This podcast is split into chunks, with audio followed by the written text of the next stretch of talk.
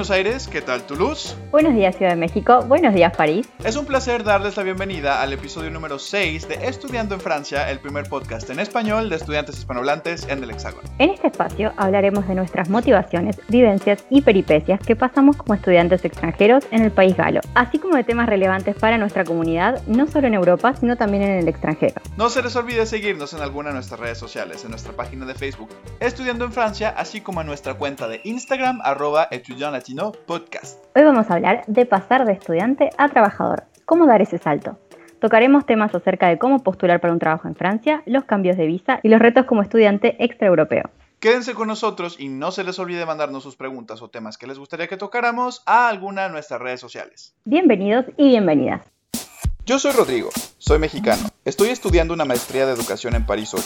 Teatrero y lingüista de formación, me gusta mucho comer, las lenguas, la dramaturgia y cantar. Yo soy Victoria, soy argentina. Estoy estudiando sistemas políticos internacionales en Sciences Toulouse. Apasionada de la comunicación en todas sus formas, amante de la literatura y de Britney Spears. Ah, y sobre todo, fundamentalista del asado. Ambos somos estudiantes latinoamericanos que por una razón u otra decidimos dejar nuestros países para venir a estudiar a Francia. Sabemos lo difícil que puede ser tomar esta decisión, así que hemos decidido darle voz a estas experiencias y hablar de temas que nos ocupan. Muy buenos días, muy buenas tardes, muy buenas noches, dependiendo de la hora en que nos estén escuchando. Esto es Estudiando en Francia, el primer podcast en español de estudiantes hispanohablantes en el país galo. Es un gusto tenerlos con nosotros. Yo soy Rodrigo. Yo soy Victoria y hoy nos acompaña Carlos García, amigo, compañero y recién graduado de la maestría en Comunicación Internacional en la Universidad Toulouse 2, Jean Jaurès, acá en Francia. Bienvenido. Hola a todos, hola a todos, soy Carlos, soy amante de las manualidades, las lenguas extranjeras y la jotería mexicana. Porque donde no hay joto, no hay fiesta. ¡Ay, me encanta! Necesito, que me expliquen este chiste interno. Eh, no, es que sí, claro. Lo que pasa, a ver, la jotería, ¿qué es la jotería? A ver, la jotería en sí es la habilidad de ser homosexual, ¿sabes? O sea, lo que es la cultura gay mexicana, los chistes, las bromas. Y la pregunta, la pregunta que todo el mundo se está haciendo, Charlie, aquí es, ¿y tú podrás? Jamás. Jamás. Chicos, me perdieron. La jotería es, como es lo que dijo Charles, toda esta cultura eh, que se ha hecho en torno al, ambiente LGBT en México y de, los, de las figuras que han salido de la gente en las redes sociales.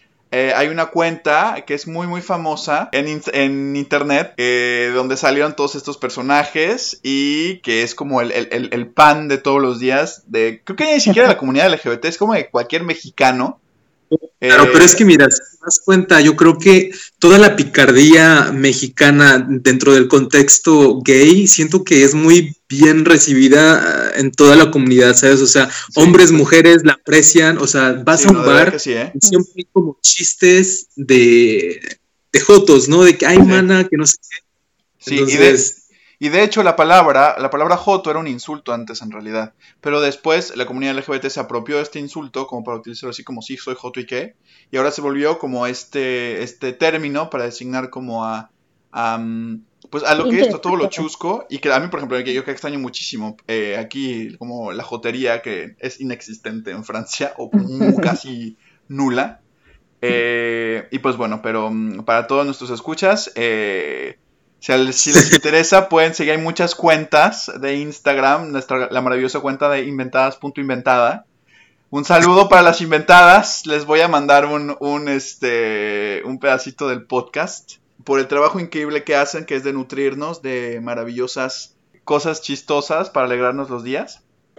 Em, y, que, y que en esta cuarentena nos hace falta, justamente. Bienvenido Charlie, como siempre, antes de la discusión y la charla tenemos algunos datos para compartir con todos ustedes. Si al terminar tus estudios en Francia deseas hacer un cambio de estatus de estudiante asalariado o quieres adquirir un permiso de trabajo y no eres europeo, este trámite dispone de ciertas condiciones. Es más fácil obtenerlo si posees un diploma de maestría, pero tu trabajo debe estar relacionado a la categoría de tus diplomas obtenidos en Francia. Este proceso puede desarrollarse de dos formas y para esto hay que tener en cuenta el tiempo de trámite de cualquiera de las siguientes opciones.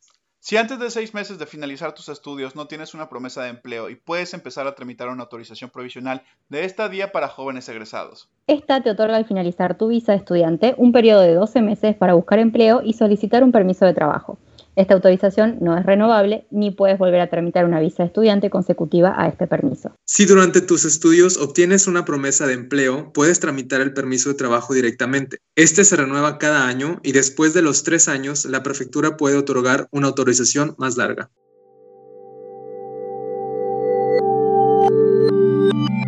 Charlie, contanos, ¿cuáles fueron tus motivaciones para hacer tu maestría en Francia? Pues una de las razones principales fue ah, la primera experiencia que tuve aquí en Francia, porque tuve la oportunidad de ser asistente de idiomas aquí en Francia. Solía trabajar en escuelas primarias en un convenio que tiene México con, con Francia y algunos otros países de habla hispana o, también de, de otro idioma inglés, por ejemplo, en donde franceses se van a aquellos países a enseñar francés y pues otras otras nacionalidades vienen a Francia a enseñar su idioma nativo aquí en Francia. Entonces, pues ese fue el primer encuentro que tuve con, con, Francia. ¿Cuál? Eh, ¿Estabas tú pues estudiando eh, todavía en México la licenciatura o ya, había, ya habías terminado? ¿Y qué licenciatura estabas estudiando?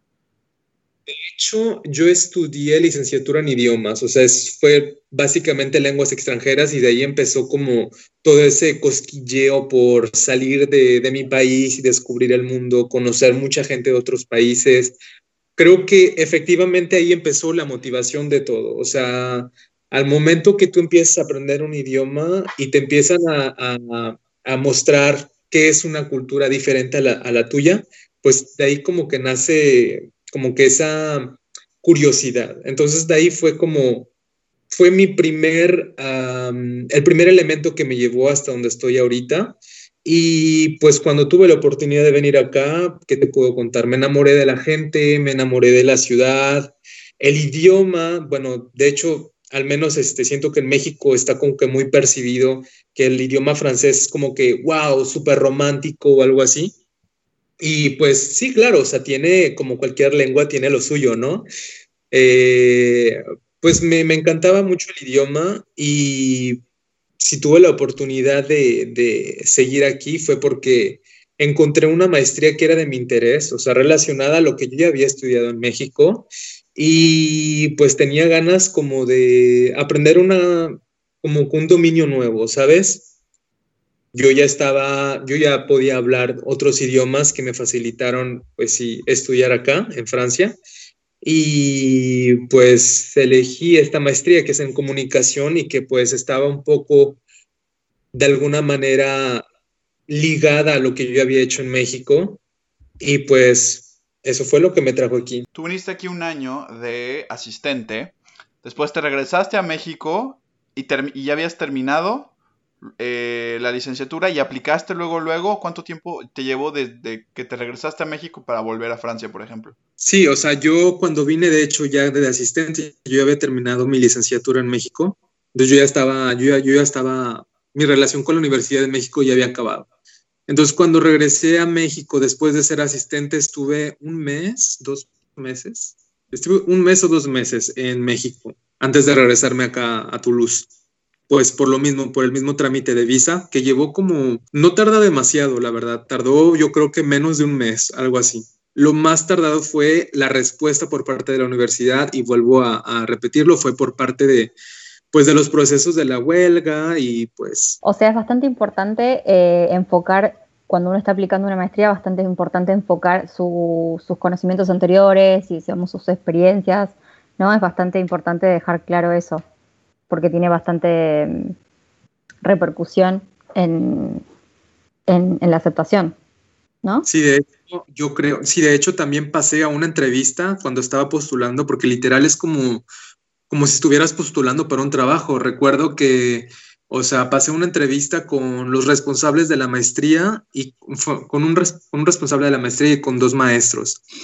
De, de, este curso, ¿no? Entonces, pues sí, básicamente tienes que expresar las, motivaciones que tú tienes para empezar esta maestría. Tienes que decirles por qué quieres hacerla, por qué te sientes que eres competente y por qué, cuáles son las habilidades que te pueden ayudar en, esta maestría, ¿sabes? Entonces, pues, de hecho, creo que también me pidieron mi currículum o mi hoja de vida, como dicen en otros países latinoamericanos. Este, y te digo, prácticamente sí echan como un vistazo a todo tu background, todo, todo tu camino profesional, como para que comprobar que seas competente para este tipo de estudios. Claro. Y Charlie, para la gente que nos escucha, ¿de qué es una maestría en comunicación internacional? ¿Qué temas más o menos es lo que, lo que los que estudiaste en tu, en tu maestría? Eh, ¿Cómo la sentiste? ¿Fue fácil? ¿Fue difícil? ¿Y qué oportunidades laborales te salieron con al, al hacer tus estudios acá?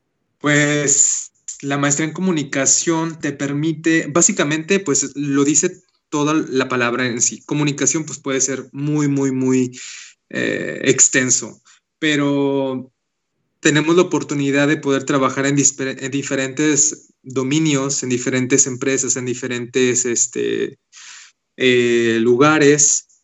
Podemos, básicamente, el papel de un comunicador varía dependiendo de sus funciones en la empresa. Podría ser comunicación interna en una empresa en la que tú eh, trabajas con los empleados comunicando las órdenes superiores, comunicando todo lo que es este, los protocolos internos, si haces también para el público externo de la empresa, cómo sabes cómo proyectar la marca, proyectar los valores, este, las misiones de tu empresa, eh, básicamente. Y del lado comercial, vamos a decir que sería como una comunicación comercial y entramos en términos de marketing.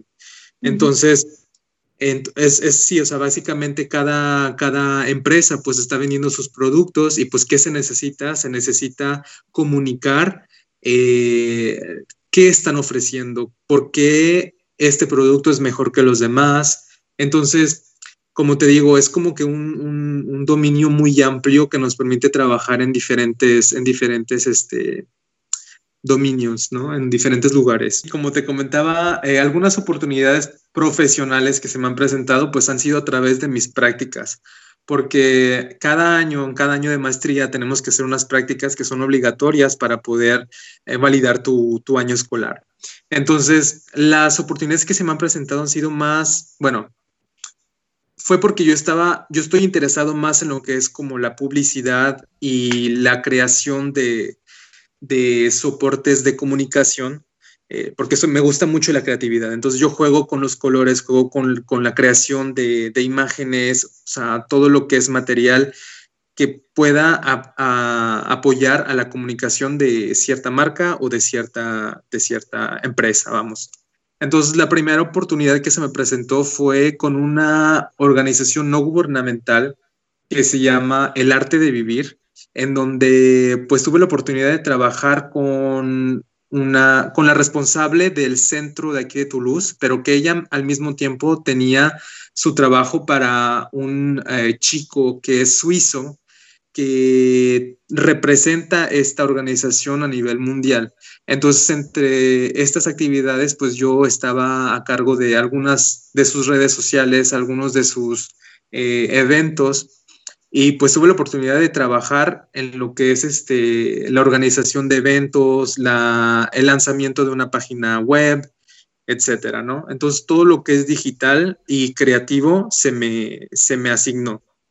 Eh, y la, otra, la segunda oportunidad profesional que tuve, pues fue en una empresa este, aquí en Toulouse que se llama Continental, bueno, que no nada más está aquí en Francia, está a todo nivel mundial. Y tuve la oportunidad también de trabajar eh, en esta empresa como, eh, como comunicador digital, ¿no? También hacía lo mismo, eh, medios digitales de comunicación, etcétera. Charlie, una consulta. ¿Cómo hiciste vos? Obviamente, imagino que teniendo ya maestría y todo, tu nivel de francés es como muy, muy alto.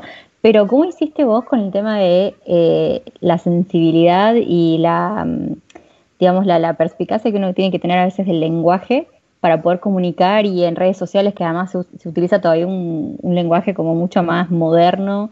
Eh, ¿cómo, ¿Cómo se te, resultó esa transición? Ese... De hecho, o sea, fue súper, de hecho todavía sigo como porque para mí fue muy difícil el hecho de poder comunicar porque mira, uno puede hablar el idioma y uno puede comunicarse perfectamente, ¿no? No te voy a decir que mi nivel de francés es muy bajo, pero tampoco no es excelente. Claro. Hablo bien francés, siento. Pero el hecho de hablar francés no solamente te permite comunicar en este aspecto. Me pasó una experiencia en mis primeras eh, prácticas cuando yo quería redactar un post en los que queríamos promover algunos cursos de yoga en esta institución. Y pues en, español, pues tú sabes, ¿no? Tú, conoces tu, tu, idioma, tú sabes cómo vender, tú sabes cómo expresarte. ¿no? Claro, justamente. y justamente me tocó que lo que me decían era como que, bueno, está escrito bien, pero no es como lo decimos aquí en Francia, ¿sabes? Y es como que dije, ah, ok, mm, no entiendo. Sí, mira, o sea, está dicho bien, pero no es la manera en la que nosotros lo decimos aquí. Y yo de que, wow, o sea, entonces ahí es donde me di cuenta que no es suficiente hablar el idioma para poder comunicar en un aspecto comercial, sino que también es necesario conocer la cultura del país al que tú quieres vender, porque pues uno creció con la publicidad de su país, ¿sabes? Y pues yo, uno llega aquí como extranjero y pues, ¿qué haces? Tú no has visto la tele ni los comerciales que han pasado a lo largo de los años, ¿no? A, los cuales la, población es como que más susceptible a, a captivarlos a través de ese medio, ¿no? Entonces fue como que un poquito, me costó un poquito de trabajo, pero pues ya ahora YouTube en verdad nos ayuda con tanta publicidad. Entonces me ayudó un poquito, te lo juro, porque ya empecé a ver como que, ah, ok, mira, ah, bueno, se vende de esta manera, tal y tal. Pero sí, te admito, Victoria, que fue un poco difícil. Y cuando terminaste tu maestría, Charlie, eh, tu deseo fue de quedarte en Francia, por eso eh, cambiaste la visa, eh, ¿te gustaría quedarte aquí? ¿Cómo te ves eh, ¿Cómo fue el proceso, si todavía estás en ese proceso? ¿Y cómo te ves en un futuro acá en Europa? pues triunfando como siempre. Ganando como siempre, claro que sí, por supuesto. Pues mira, la verdad sí hago, algo, hago mención de lo que comentaste previamente con, con lo de la visa. Eh, pues al terminar mi segundo año de, de maestría, tengo derecho, al tener un diploma francés, a aplicar por un año con esta visa que te permite buscar un trabajo. O sea, la ventaja que yo encuentro aquí, no lo comenté anteriormente, pero cuando tú eres estudiante acá en Francia, te exigen tener algunos recursos económicos y comprobarlos a la prefectura. Entonces, eso pues podría poner algunas trabas para algunas personas y pues a veces es como un poco pues difícil, ¿no? Tener cierta cantidad de dinero, creo que son como Anda entre los 600 euros o algo así, que te exigen 615. 615, sí, exacto. Todos hicimos ese trámite recientemente, creo. y entonces la ventaja de este tercer año es que pues simplemente tú enseñas tu diploma o tu, o tu enseñas tu diploma o tus calificaciones, etcétera, y pues tienes todo este año para poder buscar un trabajo, para poder encontrar un, un contrato de tiempo completo y con eso pues tú ya estás como ah, participando para poder alargar más tu estadía, de alguna manera más, fija, como más, estable, pues, más, estable.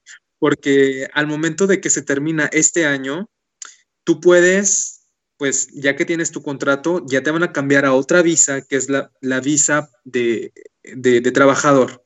O sea, y esta visa ya te la pueden dar por un año más o por dos años más y después el otro proceso sería tramitarla de nuevo y ahí es donde ya te van a dar una visa más larga, como de tres o cinco años, o incluso seis, creo.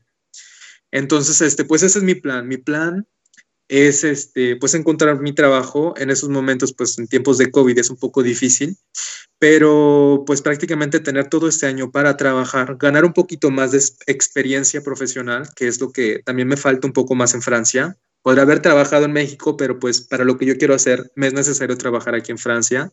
Mm. Entonces, eh, pues ese es mi plan. Una de las ventajas de haber tenido una, una maestría aquí en Francia es que, al menos para nosotros los mexicanos, ignoro si para otros latinos pase lo mismo, pero después de dos años de haber vivido aquí en Francia y haber terminado tu diploma de maestría, tienes derecho a poder aplicar a la nacionalidad, o sea, a naturalizarte francés. Entonces esto, pues claro que podría proveer de muchos beneficios estando acá, porque sí, evidentemente estamos limitados a encontrar un trabajo que esté de acuerdo a lo que hayamos estudiado, ¿no? Pero pues en otras ocasiones podemos cambiar de opinión y decir, ¿sabes qué? Pues no quiero esto, pero me interesa hacer esto. Entonces ya puedes participar o a empezar un proyecto de entrepreneur. Eh, se me fue emprendedor. Emprendedor. Emprendedor. Sí, un emprendedor. Entonces, este, pues claro, bueno, claro, más seguridad. Sí, claro, porque pues, de hecho, en estos momentos yo puedo ser emprendedor y crear una empresa o algo así, pero pues, seamos honestos, no tengo el budget. Eh, pues es algo que, que, que es, es, padre, pero pues se necesita, ¿no? Y pues prácticamente es eso, o sea, mis planes son estos, no sé si vaya a seguir aquí en Toulouse, me vaya a ir a París o si me vaya a ir a otra ciudad, pero pues ya, ya, ya vendrá, ¿sabes? Entonces, este, ya tenemos la maestría, que es lo importante. Charlie, ¿qué consejo le darías a alguna persona que quisiera venirse a estudiar la maestría aquí? O que estuviera en tu caso, que estuviera cambiándose de estatus, eh, alguna vivencia o experiencia que quieras compartir? Pues mira, mm, básicamente me gustaría solamente decirles que no pierdan como que la motivación, porque si quieres, lo puedes hacer. O sea, siempre hay alguna manera de hacerlo. No sé cómo, pero siempre se puede realizar lo que tú quieres. O sea, si se te cierra una puerta, se te abren dos, como decimos en todos lados, ¿no? Eh, pues no tener miedo, si en verdad hay algunas personas que dicen, ah, yo quiero ser maestría en tal, pero yo no hablo francés no pasa nada. O sea, en verdad, con que tú tengas la voluntad y las ganas de, aprenderlo, lo vas a lograr. Estando aquí ya es como que todo diferente. Y pues la verdad, intentarlo. O de que me tengo una, una conocida que justamente aplicó para varias maestrías y aplicó para muchas y tenía mucho miedo de no ser aceptada. Y yo le decía, tranquila, todo, todo estar bien. Y al final pues la aceptaron y la aceptaron en la maestría que ella quería. Entonces Simplemente es como que tener confianza en sí mismo, tener confianza en las habilidades que has ganado con el tiempo y pues simplemente seguir y continuar. Y para el proceso de, de todo el trámite de visas y todo eso, pues simplemente cumplir con lo que te piden y pues es eso básicamente, porque a veces estando en la prefectura, bueno, a mí me pasó de que la primera vez yo estaba de que, oye, es que no, no sé si me van a, negar esto porque no sé qué. O sea, básicamente ellos, con que tú le presentes lo que ellos piden, pues ya está. O sea, que tú dices, ay, pero me faltó esto porque no saben en verdad esto y esto y esto. No, o sea, con que tú cumplas lo que vienen en los papeles, la lista de requisitos, pues todo va a estar bien. Es cierto, en general, perdón, te corto, en general es bastante, es bastante estresante todo el proceso, ¿no? De aplicación a una, a una visa y todo, una maestría también pero en general los, requisitos son entre comillas simples, por ahí lo más difícil es el hecho de demostrar el dinero que te piden todos los meses, porque a veces uno no lo tiene y por ahí pretende trabajar o, algo así. Pero en general con que uno tenga los requisitos que les piden y demuestre claramente y que además a veces las cartas de motivación son súper importantes de decir por qué uno quiere estudiar acá. Eh, yo, por lo menos en Argentina, yo nunca hubiese pensado que eso hubiese importado en serio y acá realmente le toman es bastante importante una carta de motivación. Eh, yo creo que con eso es bastante probable que te, que te acepten, que te den una visa. Estoy totalmente de acuerdo contigo, Victoria. Es súper importante la carta de motivación, o sea, y es y no sé hasta cuándo va a acabar esto, yo creo, es para toda la vida y pues qué lástima, pero porque al final de cuentas en una entrevista pues continúas un poquito más dando detalles sobre tu carta de motivación. Pero sí, en Francia la carta de motivación, yo creo que en Estados Unidos también, eh, la carta de motivación es súper importante, entonces hay como que definir tus ideas principales y saber redactar.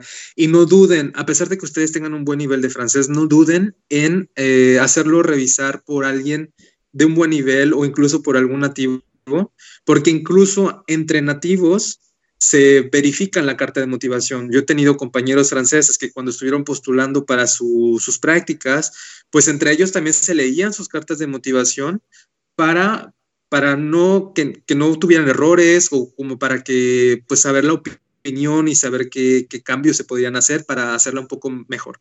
Entonces, sí, estoy completamente de acuerdo, sí es cierto, y la carta de motivación es es el todo, es el poder, es el máximo. C'est rue de la Crique que j'ai fait mes classes, au Havre dans un star tenu par Chloé. C'est à Tampico qu'au fond d'une impasse, j'ai trouvé un sens à ma destinée. Comentarios finales, chiques.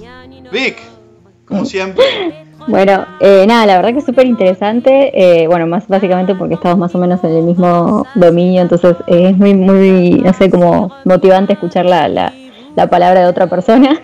Y nada, es lo que dice Charlie, animarse, averiguar, investigar lo que decimos siempre, que nunca se pierda la oportunidad. es cierto que a veces estudiar idiomas después hace que te empiece ese bichito de decir, bueno, quiero mejorarlo y quiero vivir en tal lado, quiero ir a tal, a tal otro y te abre muchas puertas. Eh, así que bueno, eso básicamente. Eh, muchas gracias Charlie por compartir tu, tus experiencias. No, pues al contrario, muchas gracias. A mí me encanta estar aquí con ustedes y pues que más que nada, eh, en verdad como compartimos lo mismo, pues es un placer. Muchísimas gracias Charlie. Para todos nuestros escuchas, Charlie y yo venimos de la misma maravillosa ciudad en, en México, de Tampico, Tamaulipas, Tampico Hermoso o Puerto Tropical, tiene la dicha de todo mi país. La ciudad protegida por los ovnis. la ciudad protegida por los ovnis, que tenemos una estatua, tenemos una estatua al ovni, al alien, que cada vez que tenemos un, una amenaza de ciclón, siempre se desvía y se va hacia Monterrey. Saludos a nuestros amigos regios. No saben las ganas que tengo unos bocoles, unas gorditas y un squeeze de hierro a todos nuestros tan pequeños y tan pequeñas que nos estén escuchando. Un Creo que yo me voy a pasar un año en México solo para comer. Eh, sí, de verdad. o sea, para comer. sí, sí, sí, sí, sí, Bien. Eh, cuando quieras. Eh, Charlie, ¿en dónde te puede encontrar la gente? ¿En alguna red social? Si de pronto, eh, para que la gente vea cómo vive un, un, tan pequeño. En, en, ya te voy a decir en Francia porque tú eres muy, muy internacional. A lo mejor luego estás en Alemania, Inglaterra. Así que, ¿cómo vive un, extra, un tan pequeño en el, en el extranjero? Pues mira, me pueden encontrar en mis redes sociales. Estoy como Charlie con dos E MX en Instagram. Y en, pues, en, profesionalmente me pueden encontrar en LinkedIn con mi nombre Carlos García. Eh, no duden en escribirme si tienen alguna duda. Pues sí, la ventaja es de que a través de fotos podemos ver algunas pues de las experiencias y las aventuras que hemos vivido aquí como extranjeros. Y en alguna de ellas obviamente van a encontrar a, nuestros amigos los latinos. eh, que están siempre los todos lados. Y pues este, claro, no duden en enviarme un mensaje y pues para mí fue un placer compartir lo que, lo que he vivido en estos, en estos últimos años aquí en Francia y en, otros países. Eh, les recuerdo a todos nuestros amigos, si quieren seguirnos en nuestras redes sociales, en nuestra página de Facebook Estudiando en Francia o en nuestra cuenta de Instagram arroba Latino Podcast. Para los siguientes episodios no duden en mandarnos algún tema, alguna pregunta, alguna confesión amorosa, lo que ustedes quieran, con gusto las leeremos al aire. Es un gusto, fue un gusto eh, compartir este momento con ustedes. Nos vemos el siguiente episodio. Yo soy Rodrigo. Yo soy Victoria. Y soy Carlos. Y nos vemos en el próximo episodio. Otra, otra.